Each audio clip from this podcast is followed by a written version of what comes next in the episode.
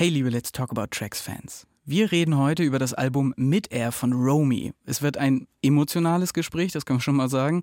Nadine und ich haben beide nämlich gemerkt, dass dieses Album unseren und ja vielleicht auch euren Weltschmerz zumindest kurz lindern kann. Wir waren überrascht, wie einig wir uns beim ersten Gespräch über Mid-Air direkt waren. Und warum wir glauben, dass Romys Werk das Album des Jahres werden könnte, hört ihr in dieser Folge Let's Talk About Tracks.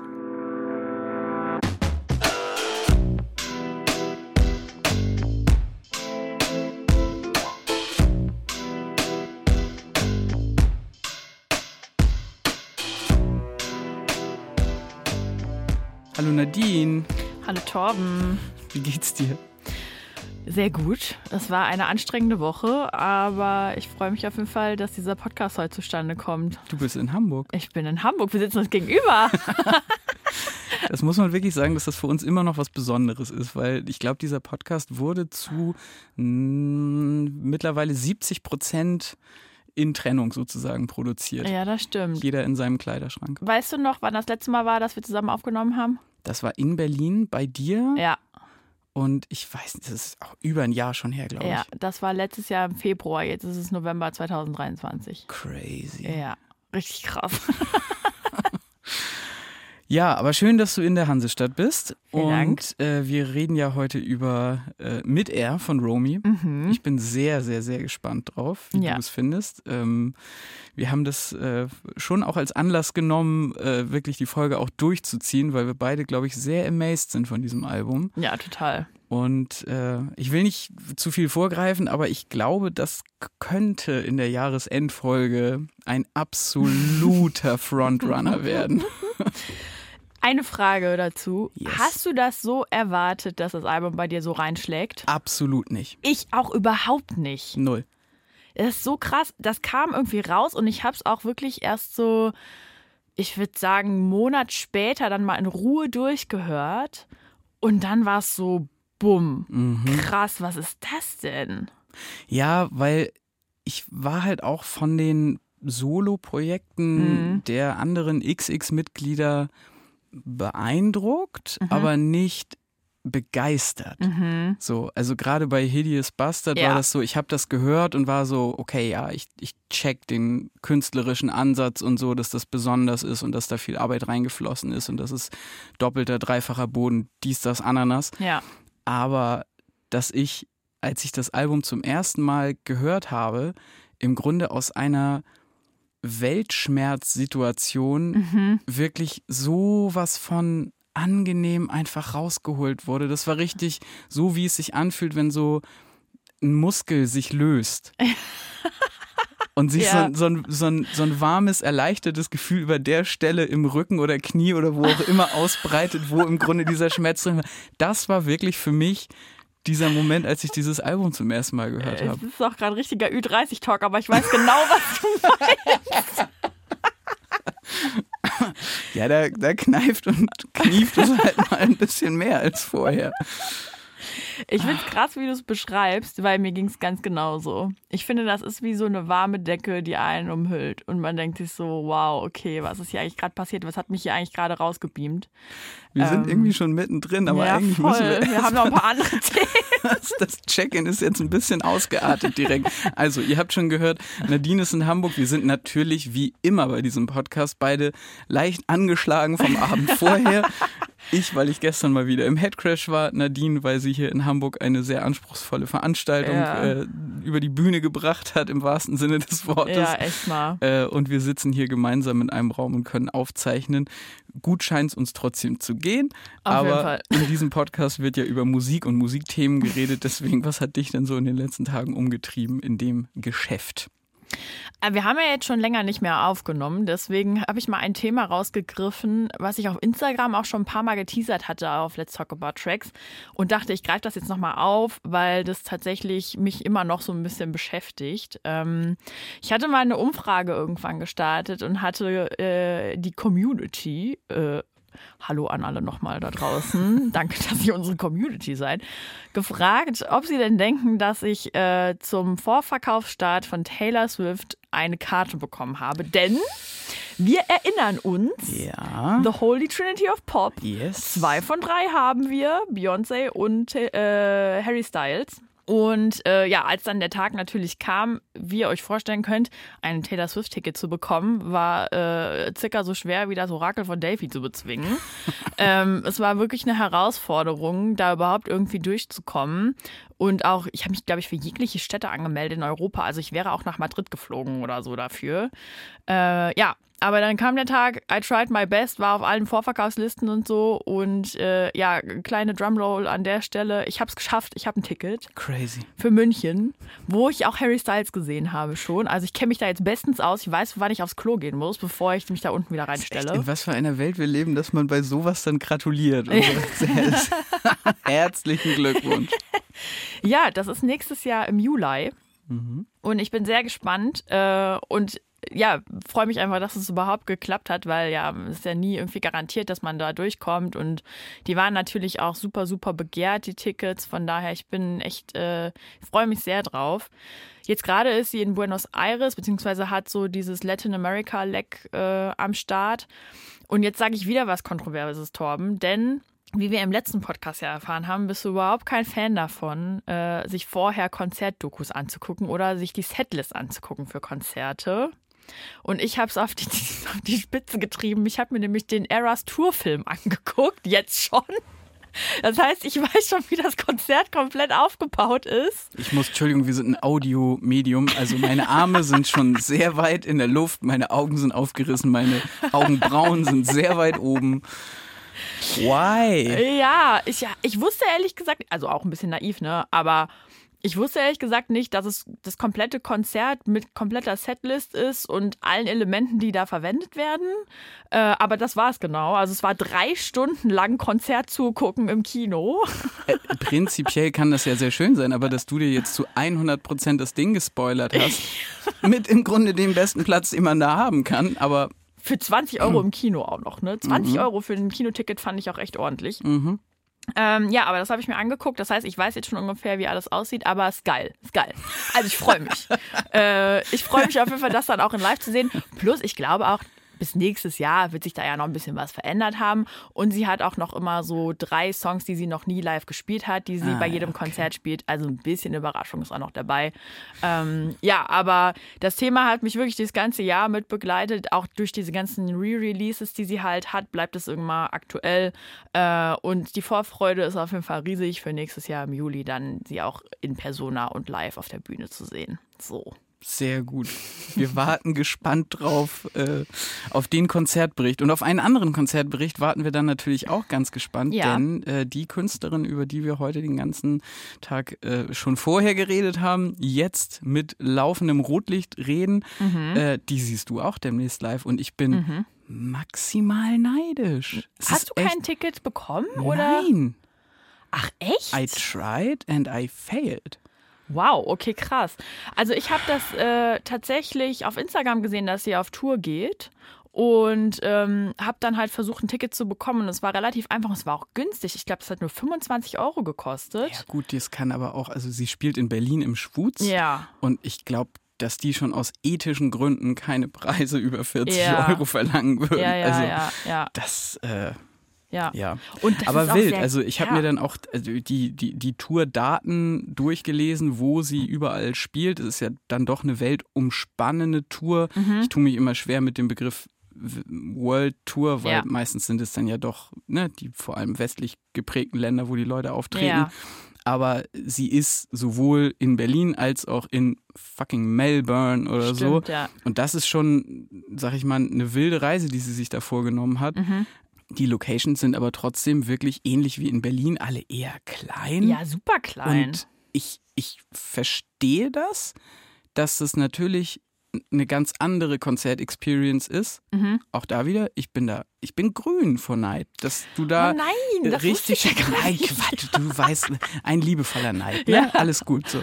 Aber ähm, dass das natürlich anders ist, als wenn sie jetzt in der Alsterdorfer Sporthalle irgendwie ja, auflegen klar. würde. Und ich glaube, die würde sie trotzdem nicht vielleicht unbedingt ausverkauft bekommen, Mhm. aber da wären größere Locations drin gewesen. Ja, 100 Prozent. Also das hat mich auch gewundert, aber ich glaube, es geht so ein bisschen ums Prinzip tatsächlich, dass sie halt eher in kleineren Locations spielen will. Und ich meine, so, ne, das Album ist ja auch sehr stark geprägt durch Queerness und so weiter. Und deswegen nehme ich mal an, wird sie sich auch für Schutz entschieden haben. Oder mhm. haben sie halt gesagt, okay, bewusst dieser Laden und keine größere Venue. Ähm, Genau, aber ja, da ich bin auch sehr gespannt, wie es dann in Live und in Farbe sein wird. So, weil ja, wir waren 2018, glaube ich, bei The XX in der Alsterdorfer Sporthalle und ich mhm. meine, das war ausverkauft. Ja, glaube ich ja. auch, dass es ausverkauft war und es war auch ein, ein rauschendes Fest, was wir da erlebt mhm. haben. Ähm, aber ich kann zum aktuellen Zeitpunkt nicht einschätzen, ob sozusagen ihr Solo-Bekanntheitsgrad ja matcht mhm. mit dem der Band. Ja. Das kann ich wirklich nicht einschätzen. Das ist eine spannende Frage. Ja aber ähm, ja, falsifizierte Daten habe ich da jetzt gerade nicht zur Hand. Das Ding ist, äh, Leute, ihr merkt dadurch, dass Nadine und ich in einem Raum sitzen, ist die Dynamik wirklich nochmal eine andere, als wenn wir über die Telefonleitung äh, zusammengeschaltet sind ja. und natürlich immer ein perfekt ausformuliertes Skript äh, am Start haben, an dem wir uns orientieren. Heute wirklich äh, schweifen wir direkt wieder mitten rein ins Thema ja. und äh, reden die ganze Zeit über eine Künstlerin, auf, die anscheinend im Schwutz in Berlin spielt und die Nadine Nadine sich anscheinend anguckt und wo Torben auch sehr gerne wäre. Aber wir reden natürlich von Romy. Genau, haben wir jetzt schon länger nicht mehr gesagt, den Namen. Ne? Ja. Und vielleicht auch nochmal als Kontext, so für alle, die das erste Mal äh, zuhören. Warum sind denn The XX eigentlich so wichtig für uns und was hat Romy mit The XX zu tun, nochmal so als Kontext? Ähm, Romy ist ja eins von drei Bandmitgliedern äh, von The XX. Und als wir beide angefangen haben zu studieren und uns über Musik zu unterhalten, war eigentlich The XX relativ schnell ein großer Common Determin äh, Determinator, wie sagt man das nochmal? Ein gemein, eine Gemeinsamkeit. Ein gemeinsamer Nenner. Genau, schön auf Deutsch, nicht immer Englisch. äh, genau, und dann waren wir auch äh, beim Konzert zusammen und so. Und eigentlich haben wir das immer krass zusammen abgefeiert und auch natürlich dann im Anschluss beobachtet, was so bei The XX passiert. Deswegen war es jetzt irgendwie umso schöner, dass äh, halt ein Album von von, Romy rausgekommen ist. Das ist ja auch das erste ihr Debütalbum sozusagen, was sie alleine macht, was wir beide halt auch so cool finden. Und ja, deswegen wollen wir da heute drüber reden. Aber ja, Tom, du wolltest auch noch von einem aktuellen Thema erzählen. Nö. Ah ja, ich würde einfach, nee, ich würde, nein, tut mir leid, aber alles Aktuelle ist äh, im Vergleich zu dem, was wir jetzt zu diesem Album noch besprechen können, ja. wirklich versch verschwindend langweilig. Gut. Deswegen würde ich eher ähm, quasi mit einem anderen, mit einer anderen Frage einsteigen. Ja. Du hast ja gerade schon beschrieben, Romy ein Drittel von die XX. Mhm. Ähm, wir verbinden, wir beide verbinden damit was. Mich würde aber trotzdem nochmal interessieren, was du, Nadine, ganz individuell mit die XX verbindest. The XX habe ich angefangen zu hören mit 17, als das erste Album rauskam, also beziehungsweise das Debütalbum The XX, als das rauskam. Und ich kann mich da noch genau dran erinnern, weil Intro mich so aus den Socken gehauen hat damals. Instant Classic. Ja, das war auch ganz, ganz lang mein Klingelton auf meinem Telefon, weil man das damals noch einstellen konnte. Oh, ja. Und ich erinnere mich an Nächte, wo ich mit dem Auto unterwegs war, bei uns auf dem Land, da habe ich noch bei meinen Eltern gewohnt und halt richtig laut dieses Album mit offenen Fenstern gepumpt habe. also das hat mich richtig krass geprägt. Ähm, zwischendrin gab es mal eine Phase, wo die Tracks sehr häufig in RTL-Shows Samstagabend einge, eingeblendet worden sind. Das, da, ja, aber das finde ich auch so gemein, dass sich ja. da KünstlerInnen nur bis zu einem bestimmten Grad wehren können, Voll. sozusagen. Und ich meine, sie werden dann an den Tantiemen auch vernünftig verdient haben mhm. und so. Mhm. Da will man ihnen das Geld nicht madig machen, aber ja. ich weiß absolut, was du meinst. Ja, also da, oh Mann, ey. Ja, also das war so ein bisschen da war ich so ein bisschen abgeturnt eine Zeit lang. Das war aber schon ein paar Tage oder ein paar, paar Jahre später. Äh, nichtsdestotrotz äh, war, also das war absolut so für meine Zeit zwischen 17, 18, 19 so eins der wichtigsten Alben und eine der wichtigsten Bands, würde ich sagen. Ähm, genau, aber wie war es denn bei dir?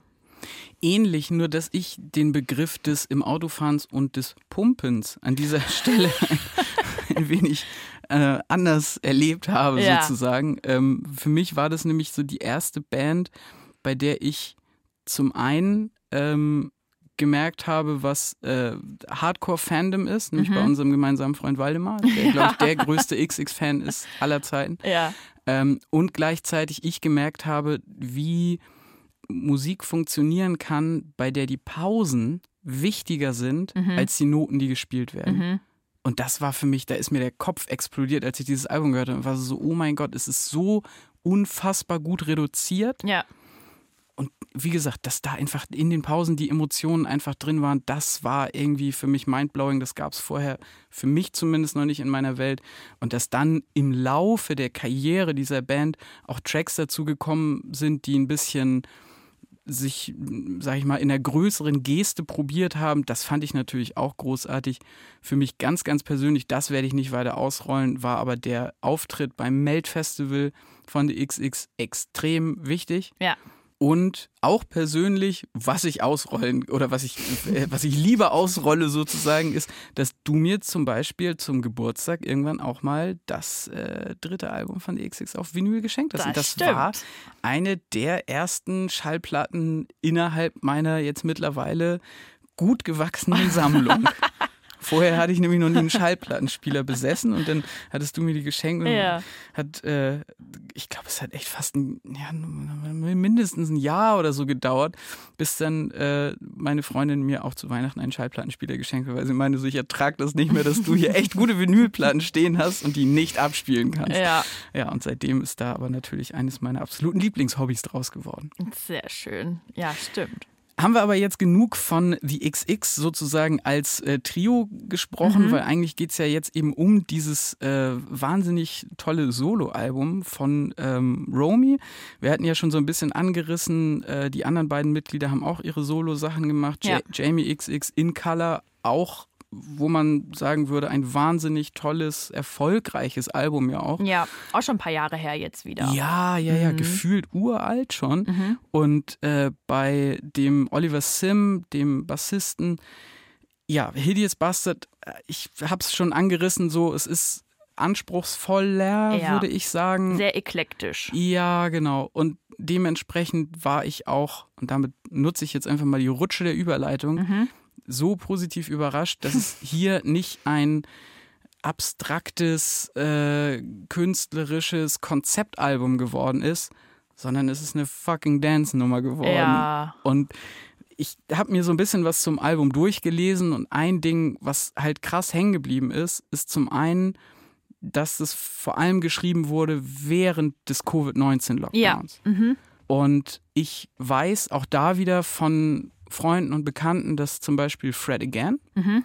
der ja auch bei diesem Album eine sehr wichtige Rolle spielt, Ja. auf die wir gleich noch zu sprechen kommen werden, dass die Musik, die er produziert hat, extrem wichtig war für diese Zeit, Mhm. weil es tanzbare Musik war, die ja in aller Melancholie, die damit geschwungen ist, irgendwas total Positives, Aufweckendes hatte Ja.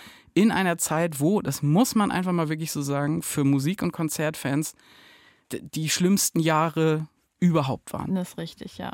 Ja, ich meine, denk mal an Maria We Lost Dancing. So, das ist ja Mhm. genau, das spielt ja genau darauf an, dass man halt nicht mehr in den Club gehen kann zum Tanzen so. Und äh, ja, definitiv, da war Fred again auf jeden Fall schon sehr taktgebend dann auch, ja. Und das erklärt, finde ich, dann auch, dass eben so ein Album, was da jetzt rausgekommen ist, in so einer Zeit entstehen konnte, Mhm. weil eben dieser, dieser Need einfach da war, endlich wieder positive Gefühle zu Mhm. spüren, schöne Melodien zu schreiben, Mhm. das Ganze natürlich melancholisch auch zu brechen, aber irgendwas zu haben, um eben diese fehlenden Club-Erfahrungen ausgleichen zu können. Ja. Das ist jetzt, würde ich sagen, so die, die erste Ebene, also diese Corona-Ebene, die ich Mhm. daran sehr äh, interessant fand. Die zweite ist definitiv das Thema Queerness Ja. und lesbische Liebe. Ja, ja, auf jeden Fall. Sie hat auch gesagt im Gespräch äh, mit Beat Portal, also die hat ein Interview gegeben zu ihrem Album, so dass das Album grundsätzlich eine Sammlung von Liedern ist, die die Liebe feiern, Verluste überwinden und Identität erforschen soll. Also ich glaube, sie hat einfach in der Zeit sehr viel drüber nachgedacht, wer bin ich eigentlich, was will ich eigentlich, in welche Richtung soll es gehen so und ihre persönliche Queerness einfach da auch nochmal, ja, ist da vielleicht nochmal tiefer reingegangen. Äh, Und das merkt man einfach auch auf dem Album so. Wir gehen ja gleich noch in so ein nicht ganz so intensives Track by Track wie sonst, Mhm. aber trotzdem äh, auf einzelne Lines bestimmt nochmal ein. Ja. trotzdem würde mich auch da mal interessieren, wie es dir ergangen ist, Songs über explizit lesbische Liebe und lesbische Beziehungen. Mhm. Muss ich ganz ehrlich in, sagen, da- dass ich da als weiße Cis-Hete äh, vielleicht auch einfach ein bisschen zu beschränkt war, wobei ich immer schon sagen würde, dass ich bei Musik ein sehr weites Spektrum abdecke. Aber ich hatte das Gefühl, als ich so eins, zwei, drei der Songs gehört habe, mit dem Wissen natürlich um ihre Beziehung und ihre Frau und so weiter, äh, dass mir total aufgefallen ist, so krass. Bei schwuler Liebe, ja, da könnte ich mehrere Tracks nennen, Mhm. Aber sozusagen explizit aus der weiblich gelesenen Perspektive, Mhm. aus der lesbischen, war das für mich irgendwie neu, dass ich das gehört habe und dachte so, ah ja, krass. Voll gut. Ja, total. Mir ist es nicht so stark aufgefallen insofern, als dass ich halt auch über ihre, ihr lesbisch sein Bescheid wusste und wusste, okay, das wird definitiv irgendwie ihre Beziehung thematisieren. Äh, Mhm. von daher habe ich da noch gar nicht so drüber nachgedacht. Ja, ist aber ein guter, ein guter Call. Ähm, könnte ich jetzt ehrlich gesagt auch nicht, könnte ich auch keine andere Künstlerin gerade benennen, die das vielleicht in der Form schon so gemacht hat. Oder es ist mir einfach noch nicht aufgefallen. Kann natürlich auch sein. Ähm, aber ja, es ist auf jeden Fall sehr schön und ich finde, also eben in diesem äh, Interview, was ich gerade zitiert habe, hat sie auch gesagt, dass das Album ein Liebesbrief an die queeren Clubs ist, wo sie Mhm. früher feiern war. Äh, ich finde, das merkt man total. Klar. Also auch so, ich habe ja schon mal über die Renaissance-Tour von Beyoncé erzählt, die ja auch ganz krass von der Ballroom-Szene, also die auch ganz stark queer geprägt ist in den USA, ähm, inspiriert wurde, so das ganze Album und die Tour so und denselben Vibe kriege ich tatsächlich auch von Romy an der Stelle. So, das ist einfach, es ist einfach so krass, was für Vorreiter in, in dem Bereich über Jahre hinweg schon die Szene geprägt haben und wie das jetzt in den Mainstream mit reinrutscht. Und ich will einfach nur, dass man den Leuten auch ihr Hack dafür gibt. So, ne? Mhm. Also, dass es dadurch geprägt ist. Und ich finde es voll gut, dass halt jetzt eine queere Künstlerin sagt so, hey, das war meine Inspo und bitte erkennt das alle mal an. So, ähm, ja. Und das ja auch in einer Ästhetik, auf ein, zwei der Videos können wir auch gerne nochmal zu sprechen Mhm. kommen, im Track by Track dann. Aber das Ganze ja auch in einer Ästhetik, die, mit der, glaube ich, viele auch relaten können. Mhm. Weil das finde ich bei sowohl die XX als Trio, aber auch bei ihr ähm, extrem angenehm, dass es sie, weil du Beyoncé gerade genannt Ja. hast, ne, sie ist ja die im Gru- Grunde schon die Anti-Beyoncé, Mhm. weil sie eben nicht diese riesige Geste hat und diesen super Stardom irgendwie um sich rum, Mhm. sondern halt auch wirklich jemand sein könnte, so plakativ, blöd, abgegriffen das klingt, Mhm. aber der halt nebenan wohnt. Ja, voll. So, und ich kann mir nur vorstellen, das ist halt, ich kann ja für niemanden aus dieser Szene sprechen, aber ich könnte es mir vorstellen, dass das auch sehr angenehm ist, dann so eine Künstlerin da stehen zu haben. Ja, total. Ich finde auch, dass ihre, ihre Höflichkeit, ihr, wie sagt man das? Ich will eigentlich Humbleness sagen, aber so ihre, ihre Haltung und ihre wenigen Allüren, die man ihr so zuschreiben würde, dass sich das auch so ein bisschen im ersten Track widerspiegelt. Ich will aber jetzt nicht direkt schon reinjumpen, außer du sagst, okay, let's go. Nein, lass uns vorher tatsächlich vielleicht nochmal auf der äh, sozusagen äh, nicht Metaebene, aber auf der Ebene da drüber, wo man noch allgemein über das Album sprechen kann, Mhm. einmal über die Produktion und über die Beteiligten in der Produktion Ah, zu ja. sprechen, weil das ist tatsächlich auch etwas, was eine große Rolle spielt. Äh, wir haben Und auch krass besetzt ist. Ja, so äh, fairerweise, man könnte immer sagen, dass jeder, der jetzt gerade mit Fred Again zusammenarbeitet, Mhm. dass es ein gottverdammter, kalkulierter Musikbranchen-Move ist, weil Mhm. der Typ hat gerade den Hype Ja. schlechthin. Ja. Nun muss man aber im Hintergrund wissen, dass er und Romy sich schon vor diesem krassen Hype kannten Mhm.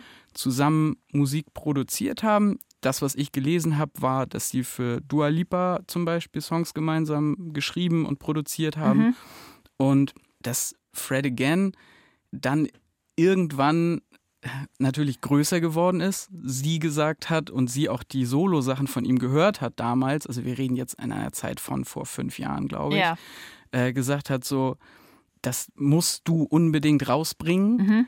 naja, wir wissen alle, was dann passiert ist. Es ist komplett durch die Decke gegangen. Auch nochmal da wieder für mich auch ein Album, was während, oder Alben muss man ja sagen, die mhm. während der mhm. Corona-Zeit einfach unfassbar wichtig waren. Ja, voll. Wirklich Dance-Music, wie einfach, weiß ich nicht, wie ich sie lange nicht mehr so toll erlebt habe. Ja.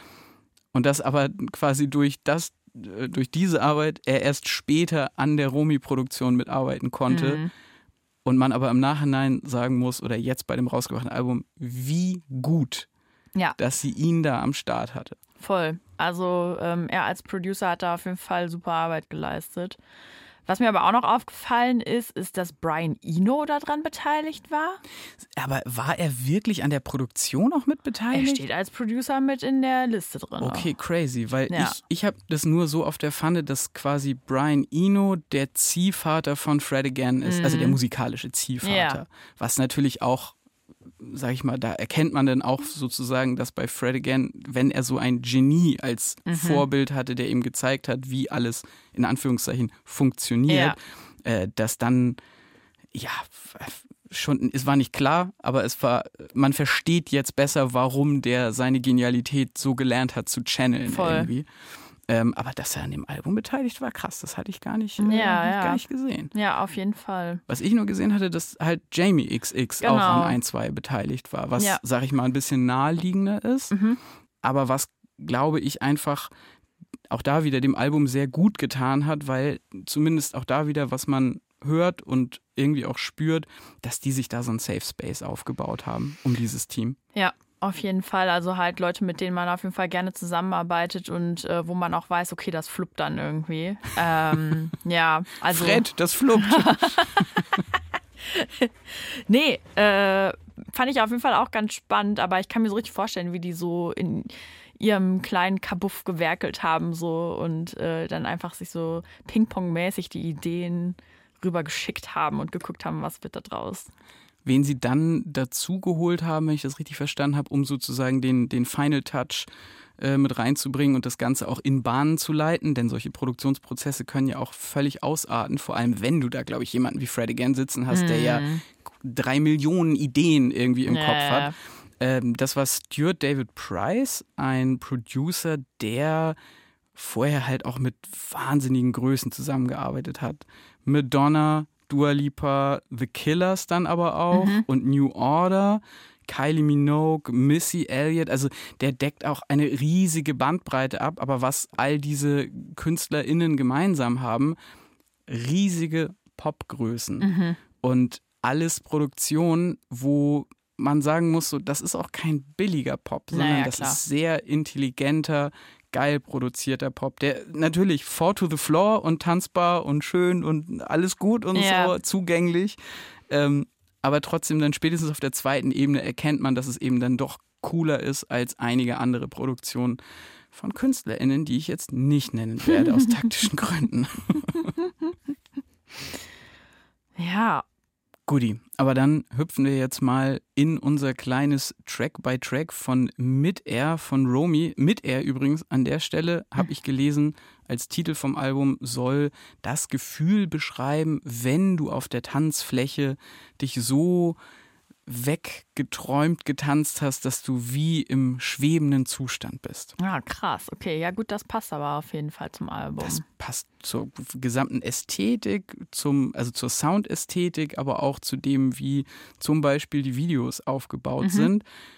Direkte Überleitung, ich hüpfe einfach direkt rein. Love Her, erster Track. Mhm. Ähm, hast du das Video gesehen? Ich glaube nicht. Ich habe mir was anderes angeguckt, aber das Video habe ich mir noch nicht angeschaut es ist ganz interessant, weil das Video ist tatsächlich einfach nur sie in einem Porträtshot und sie singt und wird dann aber gleichzeitig von bunten Lichtern, obviously irgendwie in einem Club beleuchtet. Mhm. Und that's it. Krass, okay. Und es funktioniert irgendwie trotzdem. Also klar, rein biologisch, Menschen gucken gerne menschliche Gesichter an irgendwie. Aber dass das dann über die Zeit von vier Minuten trägt, finde ich schon beeindruckend. Und deswegen meine ich, die, die Ästhetik, so diese Farben, die da stattfinden, sind die, die man im Cover wiedererkennt. Und auch in den späteren Videos, in denen noch Clubszenen drin sind. Mhm. Ja, das Cover ist ja so äh, also sie steht quasi vor einer Wand, würde ich sagen, und im Hintergrund sieht man so ein pinkes und einen grünen Background, wie so ein Lichtblitz quasi, der so, also eigentlich wirkt so ein bisschen wie so eine Diskomaschine, die halt äh, Lichter an die Wand wirft. Und sie steht halt mit, mit mittendrin sozusagen ja, hat schon ganz gut gepasst. Ich wüsste jetzt auch nicht, wie ich es anders hätte machen sollen. Nee, und ich fand auch das so, wie quasi die, die Schriftart, die gewählt wurde für den Namen und so, was mhm. ja so ein mhm. bisschen, so ein bisschen Eurodance-mäßig ja. aussieht. So. Stimmt, so ein bisschen trashig, ne? Ja, mhm. genau, aber halt auch so kalkuliert trashig, ne? mhm. ne? Also genau diese Trashhaftigkeit, die man jetzt auch bei Chiago und solchen Leuten sieht, so, also, True. wo man jetzt, also wo ich nicht zu viel Kalkulation unterstellen will, mhm aber es ist halt einfach das, was auch gerade angesagt ist. Ja, es ist der Zeitgeist aktuell. Und funktioniert aber auch da, wie gesagt, so, es ist ein geschlossenes Ding. So, die Ästhetik passt auch zum Sound und so. Und ähm, genau über diesen Sound wollen wir jetzt natürlich reden. Wir schweifen schon wieder ab. Love Her, also erster Track. Und ähm, genau, ein, ein buntes Clubvideo nur mit Romy, die wir angucken.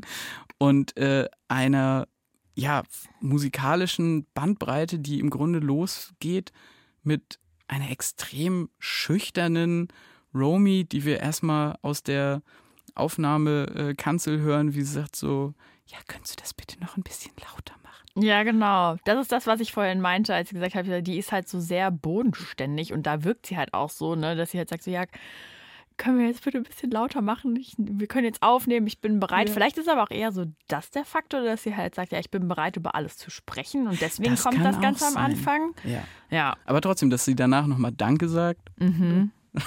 Ist kann nicht ich, selbstverständlich. Kann ich mich nicht daran erinnern, dass Eminem das damals gemacht hat, als er gefragt hat, where's my snare? Ja. das stimmt. Aber ja, es geht also ganz langsam mit einem Piano los und dann hört man sie da so ein bisschen reinflüstern und dann fängt sie an zu singen. Und dann fangen auch direkt die ersten Beats an, die schon auch da an der Stelle irgendwie tanzbar sind. Mhm. Es, es, ist aber schon irgendwie auch ein Spannungsbogen, der gebaut wird bei diesem Album, oder? Also ich, ich finde, es geht so schüchtern los. Ja. Und da greife ich jetzt spoilermäßig schon mal vor, es wird halt eher enden in einem total ekstatischen, ja. geilen Track, der mhm. auch lauter ist und der noch tanzbarer sozusagen ist und wo man nicht ganz mehr, also wo man nicht mehr so stark die Melancholie durchspürt, die man, finde ich, bei dem ersten Track noch hat. Ja. Na, weil wenn man jetzt auch direkt mal in eine Line reinhüpfen möchte, I don't want to control her, I don't want to change her or suffocate her, I just want to love her. Mhm. Das ist ja schon was, da wird textlich, wird da thematisch, ähm, werden da riesige Beziehungsherausforderungen thematisiert. Ja.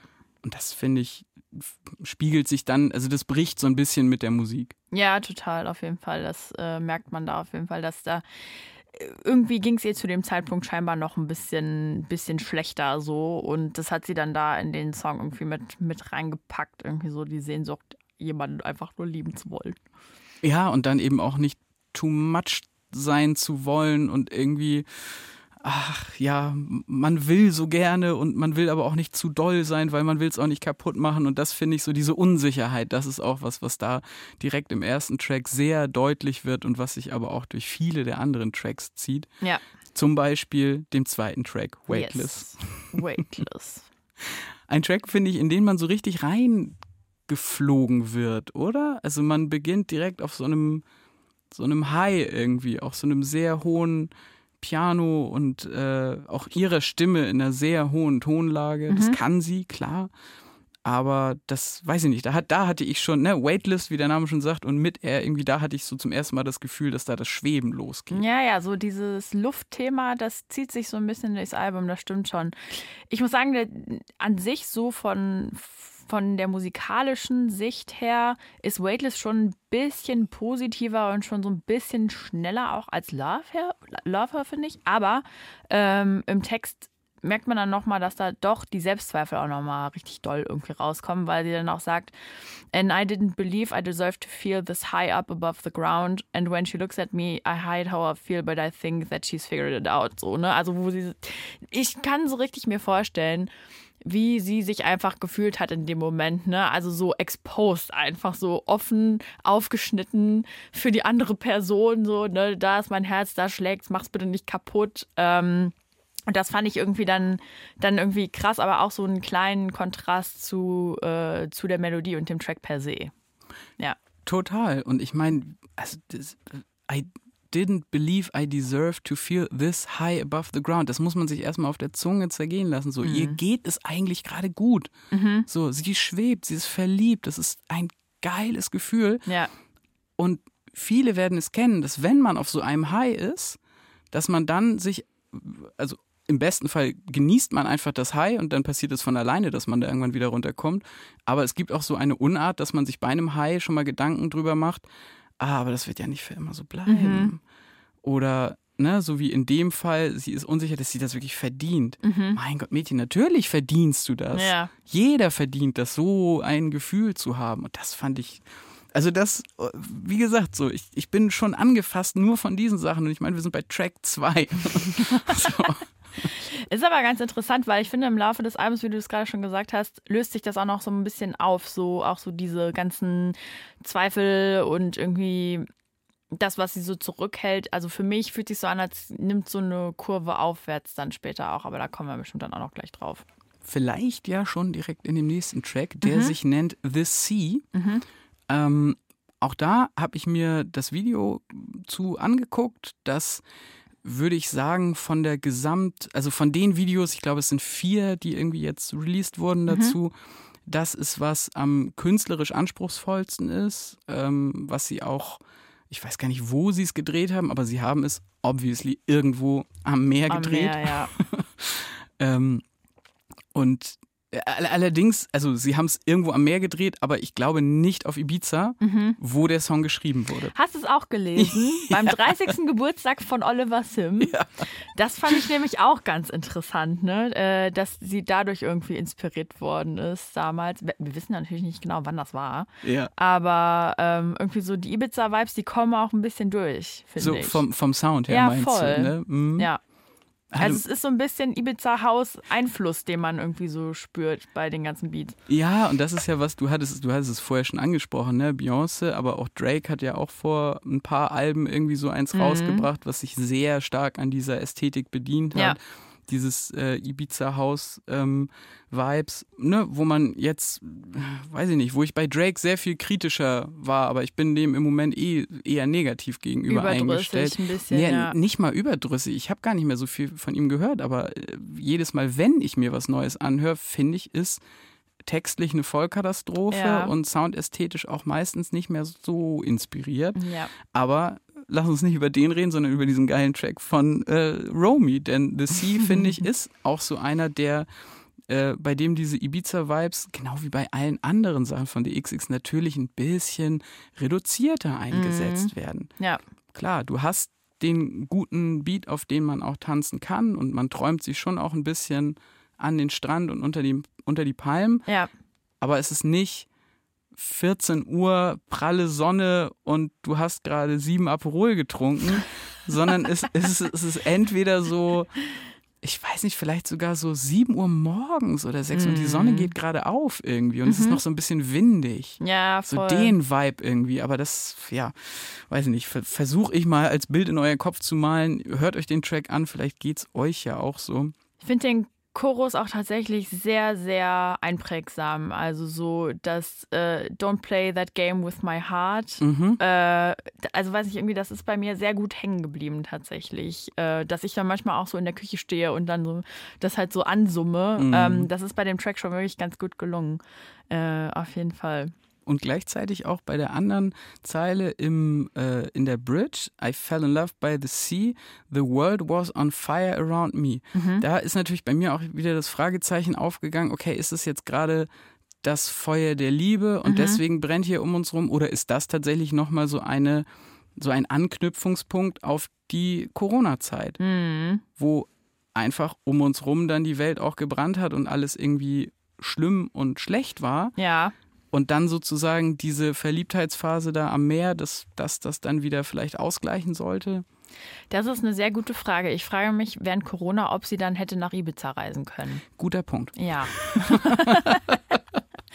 Aber also ich will nichts ausschließen. You never know. Privatjet macht's ja möglich, ne? Also. Du, und dafür sind wir ja bei Let's Talk About Tracks auch, äh, sag ich mal, nicht an bestimmte äh, Kodexe gebunden, sondern hier darf auch mal spekuliert werden, einfach. ja, voll. One Last Try. Ja. Nächster Track. Äh, ich zitiere einfach mal, um was, äh, um reinzukommen in, den, äh, in die Nummer. You did a lot of things that hurt my pride. Mhm. When we were young, I had to turn and run. I don't want to lose you. No, not this time. I'm not giving up. Also, auch da wieder thematisch. Es ist eigentlich Drama, aber musikalisch spiegelt sich das gar nicht so wieder. Nee, es ist so eine langsamere Nummer, würde ich sagen, im Verhältnis. Also äh, die BPM sind jetzt nicht so hoch. Immer noch trotzdem danzig. Ich muss ganz ehrlich sagen, das ist nicht mein liebstes Lied vom Album. Mhm. Ich finde das ein bisschen, ähm, also weiß nicht, das ist so gar nicht bei mir hängen geblieben. behäbig Ja, irgendwie, ne? voll. Ich finde, also was ich zur Ehrenrettung des Tracks sagen würde, dass man so bei 1,40 rum im, im hinteren Drittel vom Track hat man nochmal eine sehr schön aufgebaute ähm, Bridge vor einem Drop. Mhm. So, weil da kommt nochmal so eine äh, so ein Synthi rein, den ich vorher nicht gehört habe auf dem Ja. Album und danach auch nicht mehr und der aber auch eigentlich sehr, sehr gut in diese Gesamtästhetik reinpasst des irgendwie hausigen, irgendwie trancigen, irgendwie tropical und dann aber auch gleichzeitig noch French House-mäßigem. Ja. Ähm, das war cool, aber ansonsten bin ich total bei dir. Ja. Ist jetzt nicht der Oberburner. Punkt. Ich muss auch sagen, den Stimmverzerrer, den sie damit reingebaut haben, den finde ich nicht so gut. Also der pegelt sie ja relativ weit runter und Mhm. zieht sie dann langsam hoch. Ich glaube, während des Choruses ist es. Ähm, bin da einfach kein Fan von. Ich finde, das braucht sie nicht. Dann machen wir jetzt direkt weiter. Ja, weiter. Die, weiter. die, DMC. Ja, Können wir eigentlich auch direkt rüberhüpfen, denn es ist irgendwie ein leicht eingehauchtes Interlude eigentlich Ja. nur für den nächsten Track. Breathe in and don't look down. Darauf endet das. Und das finde ich wiederum baut aber eine geile äh, Skischanze ja. für den nächsten Track, der wirklich ein absoluter Banger ist. Mhm. Und auch, glaube ich, die erste Single war. Genau, die rausgekommen ist. Und ganz kurz als Ergänzung, am Anfang hört man nur jemanden sagen, Romy, das ist Oliver Sim. Ach, guck Den hat sie an. damit eingebaut. Der Ah, produziert zwar ja. nicht mit, aber he's on board. Sehr schön. Ich habe beim ersten Mal hören tatsächlich Robin gehört Mhm. und war so, "Ah, warte, geht es da etwa um die Robin? Robin? Auf die kommen wir aber nachher in einem anderen Track noch zu sprechen. Okay. Aber ja, sehr spannend. Okay, das war der Oliver. Ja. Bei Strong, dem Mhm. Song, der danach kommt, ähm, haben wir dann aber nicht den äh, Oliver und auch nicht den Jamie, sondern da haben wir den Fred, der Ja. tatsächlich auch als Feature-Gast in dem Fall mit genannt wird und nicht nur als Produzent irgendwie im Book Booklet mit drin steht hinten. Ja, Fred ist dabei again. Wir haben da einen melodischen Trance-Song, der auch perfekt im Grunde zum Övre von Herrn Again passt. Mhm. Es ist inhaltlich wieder, kreist es wieder sehr um das Thema Zerbrechlichkeit Mhm. und auch da wieder, finde ich, sollte man nochmal zurückdenken an die Zeit, in der das entstanden ist. Mhm.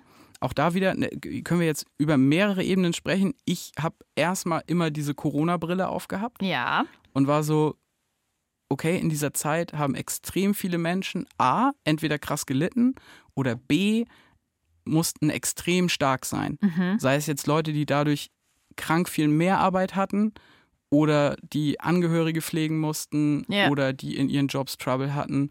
Und dass da dann eine Romy kommt und sagt, you don't have to be so strong, äh, das ist, also dieses, dieses Eingestehen der Zerbrechlichkeit und Mhm. dieses Gefühl von, okay, du kannst jetzt auch loslassen, wahnsinnig gut. Ja. Ich habe wohl gelesen, weil sie ein Interview mit Apple Music gegeben hat äh, zu dem Track, dass es da tatsächlich um das Ende einer Beziehung ging und dass sie das wohl sehr stark internalisiert hat und nicht so richtig rausgelassen hat. Und als sie dann den, den Track geschrieben hat, hat also war das sozusagen ein bisschen die Message an sich selbst, so hey, du kannst auch jetzt mal Ah, okay. einbrechen. Du musst nicht die ganze Zeit sagen, alles ist toll, alles ist fein, weil so eine Trennung ist halt auch wirklich nicht ohne. Nee, klar, aber das Mhm. finde ich total spannend, dass da quasi ein Perspektivwechsel eingenommen wurde, sie als Message an sich selber. Ah ja, okay. Ich finde die Analogie aber auch echt äh, smart mit Corona und mit der Zeit, dass man einfach ja, währenddessen durchziehen musste, obwohl man vielleicht das auch nicht mehr so konnte, weil es einfach eine wirklich schwierige, schwierige Phase so war. Ne? Mhm. Ja.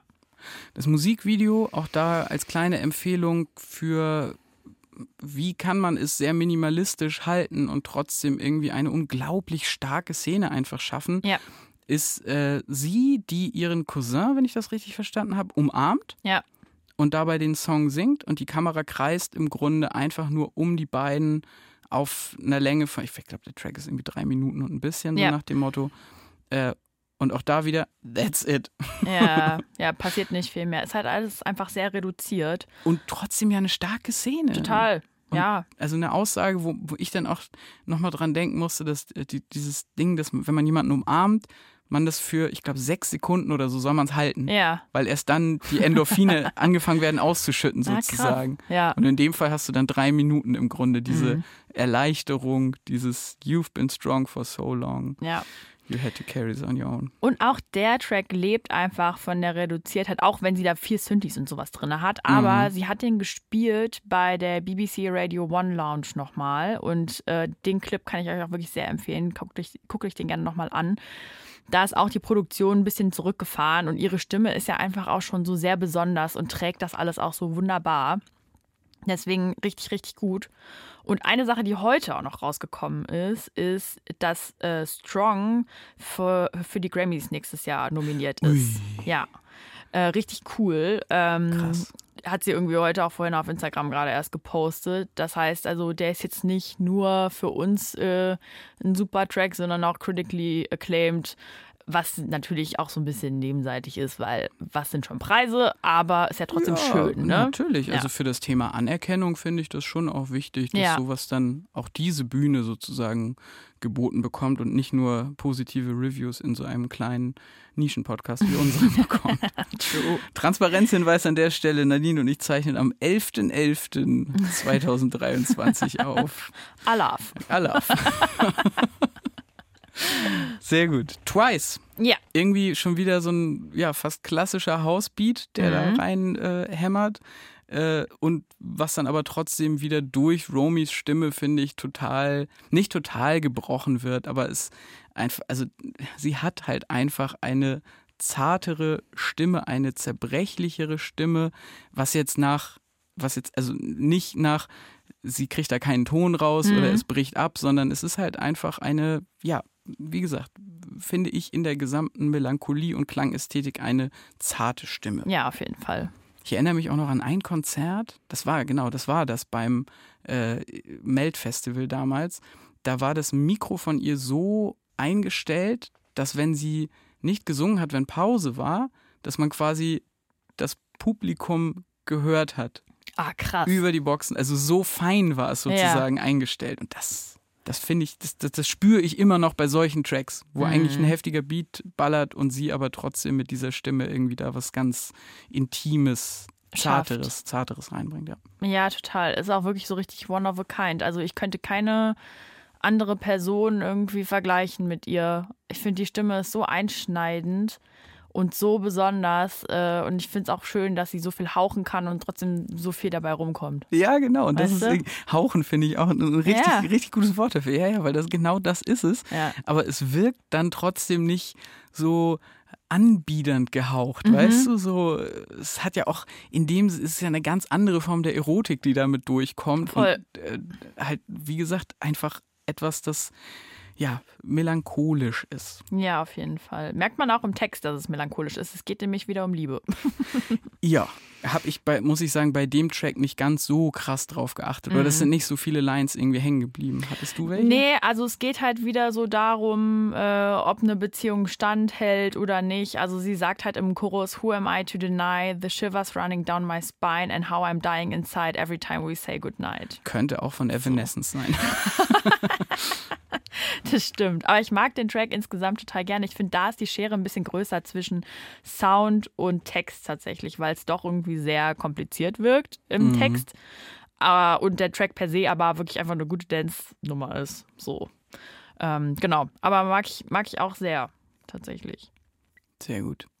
Das Melancholische und den wilden Mix, finde ich, ist, hat man beim nächsten Track auch nochmal ganz krass, nämlich Did I Mhm. heißt der. Ja. Ähm, da habe ich ein bisschen mehr Sprenkler von Eurodance drin Ja, entdeckt, würde ja, ich mal ja. sagen, als bei den anderen Nummern. Äh, es ist zwar aber immer noch, muss man sagen, dann sag ich mal, die, die dunkle Seite des Eurodance. Mhm. Ja, es ist so ein bisschen Utz, Utz, Utz-Mentalität, findest du nicht? Also so der Ich Beat ist hatte so auch- bum, bum. Ja, bum. und ich hatte gleichzeitig auch so ein bisschen Eiffel 52-Vibes da irgendwie mit drin. Aber nochmal, also auch da wieder äh, alles irgendwie ein bisschen melancholischer, düsterer im Unterton sozusagen. Ja. Und auch da die, die Anleihen, die sie an Daft Punk und an French House haben, Mhm. das gleicht dann sozusagen den, auch da wieder in Anführungszeichen, kalkulierten Trash des Eurodances aus. Ja, ja, auf jeden Fall. Äh, ja, der ist halt so ein bisschen treibender, der Track. Der hat mehr Tempo. Ja, auf voll. jeden Fall. Ich glaube auch, dass der live gut ist. Äh, kann ich mir schon vorstellen, auch wenn ich jetzt nicht der größte Fan von diesem Bum bin, wie gesagt. Aber so an sich ist der schon well produced. Deswegen, ich bin mal gespannt, ähm, wie das dann nachher in der Live-Version dann auch sich so anfühlt, weil ist ja manchmal so eine Diskrepanz zwischen, ich höre mir das an und ich Total. sehe es live. So, Total, Ne? Ja. auf jeden Fall. Da musst du auf jeden Fall berichten, ob da die Arme bei dir hochgehen. Ja.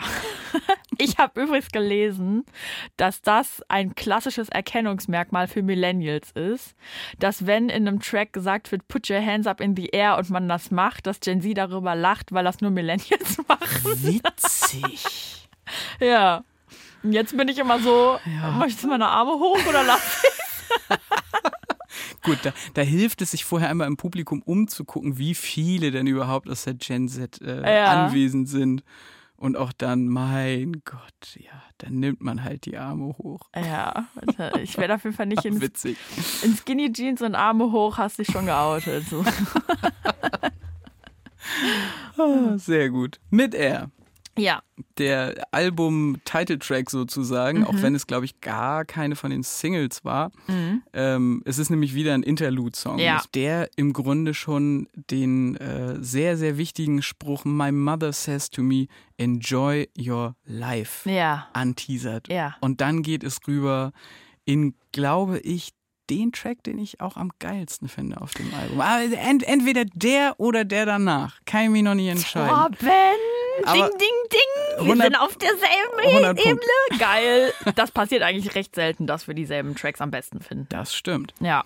Enjoy Your Life. Ähm, wir hatten ja vorhin schon mal die berühmte und uns ja auch, äh, oder die wir sehr schätzen, ähm, die Robin hatten wir ja schon angeteasert. Und da haben wir es jetzt tatsächlich ja sogar in einer Zeile mit drin. Äh, Der Satz fällt, Dancing on my own again.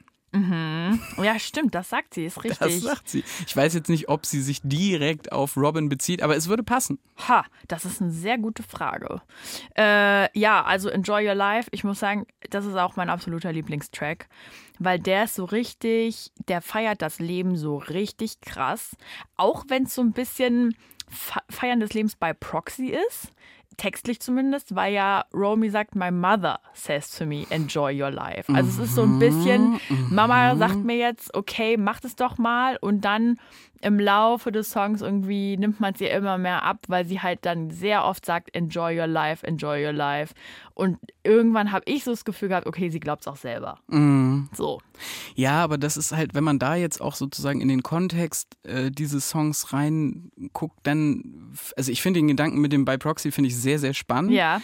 Aber so wie ich es interpretiere oder so, was sie auch in den Interviews erzählt hat, hat diese Zeile ihre Mutter wirklich zu ihr gesagt und die hat sehr viel in ihr irgendwie ausgelöst, denn Romy war elf, als ihre Mutter gestorben ist. Ah ja. Und 2010 ist dann auch noch ihr Vater gestorben, nur ein Jahr nach dem großen XX Instant Classic Debüt. Ja.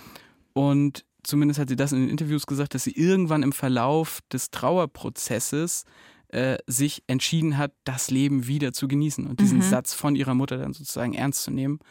Und deswegen glaube ich, dass es weniger bei Proxy und wirklich mehr ein, ich rette mich aus diesem Trauerprozess und entscheide mich bewusst dafür, dass ich jetzt mit dieser, mit diesem Verlust von dem Menschen, der mir das gesagt hat, ähm, so umgehen möchte Ja. und äh, uns alle da mitnimmt. Ja. Weil auch da wieder, das ist allein der Titel ist schon wirklich etwas, was ich vorhin beschrieben habe. So, dass da, da lösen sich die verspannten Muskeln. Ja, auf jeden Fall. Ähm, also ich kann auch zu dem Track am meisten so mit relaten in der aktuellen Situation auch auf der Welt wieder? Ich meine, wir sagen fast in jeder Folge, dass es schwierig ist aktuell. Das ist wirklich, ja, aber ja, das, das ist schlimm, aber ja. wirklich jetzt aktuell gerade muss man sagen, ich, ich, ja. Auf jeden Fall. Aber sie sagt halt auch so, äh, um, I'm scared to close my eyes and I'm afraid to watch the news. Oh, dancing on my own again, anxiety, my old friend. Also sie spricht halt wirklich über diese, diesen ganzen Trouble, den sie selber auch hat. Und dann entgegen ist halt dieser Satz so, okay, aber ich besinne mich drauf, ich versuche jetzt irgendwie das Beste aus meinem Leben zu machen, jeden Tag auch. Und dann hat man dazu halt einfach auch noch diese Musik, die dazu läuft, die einfach so krass mitreißend ist und so positiv dass ich den wirklich mit am meisten gehört habe bisher. Also der gefällt mir so, so gut, äh, muss ich sagen. Ich finde auch die anderen Tracks super, aber bei Enjoy Your Life geht mir wirklich das Herz auf. Kleiner Funfact noch am Rande: Das Video hat äh, Romys Ehefrau produziert. Ah, wirklich? Mhm. Ich sehe die immer nur auf Instagram. Die sind nämlich beide übel stylisch mhm. und jetten immer zu allen Modenschauen zusammen und werden ausgestattet. Mhm. Ja, krass, oder? Ja, ja. Aber das Video, also auch eine, eine tolle Produktion, muss man sagen. Mhm. Äh, da sind nämlich tatsächlich dann auch so Archivaufnahmen aus dem Familienarchiv verwendet worden, ja. sozusagen, wo man äh, ihre Mutter nochmal sieht. Und das ist natürlich, also stelle ich mir auch gleichzeitig natürlich maximal herausfordernd vor, emotional. Ja. Ähm, aber ja, dadurch, dass so entschieden wurde, über diesen Track diese Trauerarbeit so zu verarbeiten, ähm, gehe ich mal davon aus, dass ihr damit geholfen ist und fairerweise für uns äh, ist da große Kunst geschenkt worden. Ganz Fall. nebenbei. Ich habe vielleicht noch eine Referenz, zu der ich dich was fragen will, nämlich mhm. der Track gibt mir so krasse Crying at the Discotheque äh, Vibes. Geht's dir da auch so? Interessanter Gedanke, ähm, weil Crying at the Discotheque ja auch ein schönes Beispiel ist für einen sehr, sehr gut produzierten Popsong, zu dem man auch sehr gut tanzen kann und der gleichzeitig eine wahnsinnige Melancholie äh, mhm. transportiert. Ja, würde ich, würde ich meine Unterschrift drunter setzen. Kannst ja nochmal drüber nachdenken und morgen nochmal sagen. Sehr gut. Nadine, du hattest gesagt, bei Enjoy Your Life geht dir das Herz auf, mhm. mir auch. Ja. Ähm, aber fairerweise bei She's on My Mind geht mir das Herz dann endgültig auf. Ey, ich habe diesen Track zum ersten Mal gehört. Kinder, bitte macht es nicht nach, aber ich, hab, ich bin Fahrrad gefahren beim Musikhören. Okay. So, das, oder ich habe Musik gehört beim Fahrradfahren, so rum muss man es ja sagen. Ähm, keine gute Idee, vor allem in einer Stadt wie Hamburg. aber die Sonne schien es war vorher ein herausfordernder Tag, sage ich mal. Ja. Und dann aufs Bike steigen, sich bewegen, wahrscheinlich hätte ich auch laufen können, das hat auch geholfen, auf jeden Fall in Bewegung sein, draußen zu sehen, okay, die Sonne scheint noch mhm. und auch wenn wir im Land gerade wieder Probleme mit Faschos kriegen, mhm. wir Kriegsgebiete haben und das mit dem Klima immer noch nicht geregelt ist, dann einfach diesen Track zu haben, dieses Piano, was da reinfliegt, mhm. ey, dann ist dann kann man das Leben wirklich enjoyen. Dann ja. ist das Leben gut. Meine ja. Güte. Ja. Ja, das stimmt. Das ist einfach ein sehr, sehr guter Vibe. Der, der hat, der herrscht, hat mich, ja. der hat mich gerettet, der Track. Ja. Also, ja. Voll. Ich habe äh, auch da nochmal so ein Interview von Apple Music, was ich gerne ähm, zitieren würde hier an, an der Stelle, weil ich finde, das passt ganz gut. Und zwar hat Romy wohl gesagt, I, I wanted to end the album with this because it feels like the end of the night when you're at a party and someone puts a disco song on and everyone has just their hands in the air. Und das fühle ich. Wenn sie sagt, äh, she's on my mind every hour of every day und dann irgendwie das so einsetzt, ne, dieser Beat im Hintergrund, ich kann genau, es ist so fließend und schön und die Musik fließt durch einen durch und man denkt so, ja, Arme hoch. Definitiv. Ja. Und dann muss man natürlich auch nochmal sagen, und das äh, ja, knüpft im Grunde an das an, was ich am Anfang gesagt habe bezüglich lesbischer Liebe, mhm. dass die Zeile She's on my mind, but I wish she was under me. okay. ja.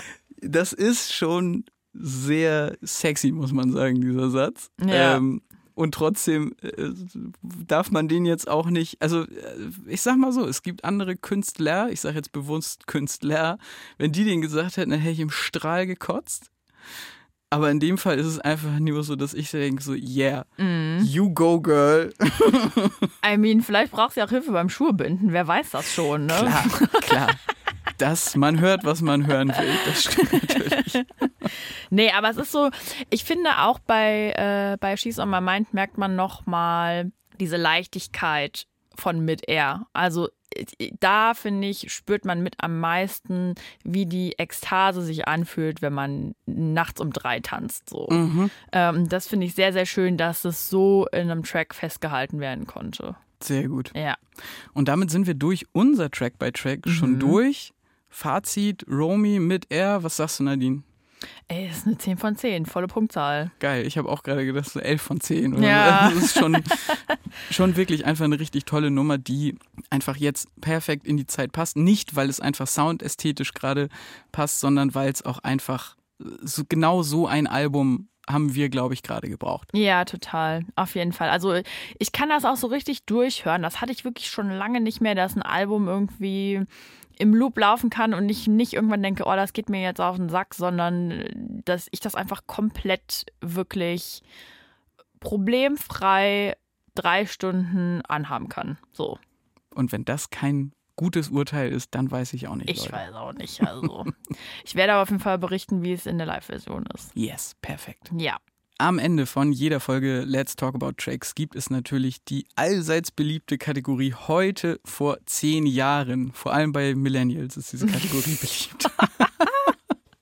Also bei uns. Jawohl. Was hast du aus dem Plattenschrank mitgebracht? Nadine? Ja, ich habe mal so ein bisschen geguckt und dadurch, dass unsere Abstände ja immer ein bisschen breiter sind, haben wir jetzt auch mehr Auswahl, was natürlich sehr praktisch ist. True. Ähm, ausgesucht oder ausgewählt haben wir aber eine Platte, die auch ähnlich wie bei The XX einen großen gemeinsamen Nenner für uns hat, nämlich äh, Hinterland von Casper, Yes. die rausgekommen ist im September 2013. Ich kann mich noch daran erinnern, als wäre es heute.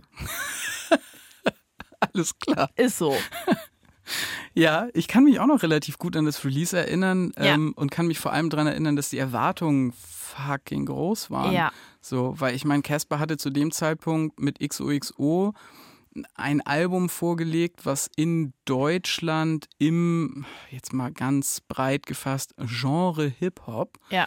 tue ich mich schwer mit dem Genre, aber, also, oder mit der Eingrenzung und auch der Kategorisierung, ihn da reinzupacken mit diesem Album, ähm, ein, etwas vorgelegt hatte, was es so in der Form noch nicht gab, zumindest Ja. nicht auf dem Level und der Größe. Und dementsprechend war natürlich die große Frage, wird das nächste Album daran anknüpfen, es womöglich sogar noch übertrumpfen können? Wie hast du das dann erlebt damals? Also XOXO zu übertrumpfen finde ich schon echt schwer. Das war nämlich wirklich so mein, mein Lieblingsalbum und ist es eigentlich immer noch von Casper, muss ich sagen. Das ist wirklich so mein Favorite. Ich finde Hinterland sehr nah dran, aber nicht ganz so auf der Ebene. Äh, es gibt ein paar Tracks, die finde ich nicht so gut, aber auch trotzdem einige Highlights. Also das ist schon ein sehr solides, sehr, sehr gutes Album, was ich viel gehört habe, aber an XOXO kommt es irgendwie nicht ran. Vielleicht aber auch, weil die Initialzündung damals so groß bei mir war für den Künstler Casper. Ähm, nichtsdestotrotz, also ich meine, da sind halt so Banger drauf, wie Alles endet aber nie die Musik, da ist im Ascheregen drauf, Hinterland ist drauf, wo es ja auch krasse Videos dazu gab. Ähm, es gibt halt so ein paar, so ein paar Tracks, die finde ich halt, finde ich okay. Also sowas wie äh, La Rue Morgue oder ähm, nach der Demo ging's bergab. Die sind halt mir so ein bisschen egal und bei XOXO ist mir kein Track egal, weißt du? Da ist es All Killer, No Filler und Ja. in dem Fall bei Hinterland braucht man, glaube ich, diese Tracks, die, ja, witzigerweise genau die, die du genannt hast, habe ich mir auch aufgeschrieben, als die, die in Anführungszeichen verzichtbar sind. Sie sind aber nicht verzichtbar, weil für mich dieses Album nochmal eine ja, also noch, noch weniger elektronisch sozusagen war, noch weniger nach Studioproduktion im Sinne von durchgestylt gewirkt hat, sondern man mehr organische Musikinstrumente irgendwie auch damit bei hatte. Ja. Und dafür brauchte man, finde ich, schon diese Tracks dazwischen, um das ausspielen zu können, sozusagen. Ähm, was für mich bei den Bangern auf jeden Fall noch dabei ist, ist Jambalaya. Ja. So, das ist ein, eine Nummer, die auch live immer noch so eine unfassbare Bank ist. Und äh, 20 Quadratmeter. Ja, das stimmt. Der ist auch sehr, sehr schön. Ich muss auch sagen, ich glaube, ich habe das Album auch sehr gerne, weil ich einfach viele Punkte davon live total geil finde. Total. Auch im, So. im Ascheregen ist immer noch ein Raus aus meinem Kopf. ja. Ja. Wahnsinnsding. So als Opener hat, hat er das ein paar Mal gespielt Mhm. auch und das ist einfach ein sehr guter Track dafür. Ja, auf jeden Fall. Also super gutes Album. Schön, dass es rausgekommen ist. Ein paar Lücken, wie ich finde, die bei mir jetzt nicht so viel auslösen, aber trotzdem ein Banger. Hört es euch doch mal wieder an. Ja. Casper mit Hinterland heute vor zehn Jahren erschienen. Nicht genau heute, aber ihr wisst ja, was wir meinen. Und ich meine, dafür kommt ja jetzt auch demnächst äh, ein neues Album von Casper raus. Das stimmt und da bin ich schon sehr gespannt drauf. Auch da, ich gucke wieder auf unser Datum, 11.11. Genau, es ist jetzt vorgestern, glaube ich, die letzte neue Single Mhm. äh, erschienen. Da muss ich sagen, war der Teaser, den er gepostet hatte, Ja. So, dass ich extrem heiß war. Mhm, ja, ich glaube auch, er geht, er geht ein bisschen zurück zu seinen Wurzeln. Das finde ich sehr gut. Ja, wobei ich da auch so latente Vibes hatte vom äh, Album Lang lebe der Tod. Denn da hatte man ja nochmal diese viel dreckigeren Synthes irgendwie auch mit drin. Und das fand ich, das, da hatte ich das Gefühl, das hat er in dem letzten Track nochmal probiert. Mhm. So, auch so fand ich so, so, so Kid Cudi-Versuche, die Ja. da irgendwie noch mit reingeflogen sind. Der Gesamttrack, ja, okay, hat mich dann doch nicht ganz so gepackt, wie ich im ersten Moment dachte. Mhm. Nichtsdestotrotz glaube ich, dass es eines, also wieder ein sehr, sehr spannendes Album werden könnte. Spannender auch als das davor, bei dem wir ja äh, unsere Köpfe kurz aneinander geknallt hatten. äh, weil ich, das, so Sünde. Ja, ja, ich weiß. Also, wie gesagt, äh, alles war schön und nichts tat weh. Da fand ich ein paar Tracks gut, aber es hat mich einfach nicht so bekommen, wie zum Beispiel Hinterland. So. Ja. Sehr gut. Deswegen, Casper, wir glauben an nur Liebe immer. Bitte. ja.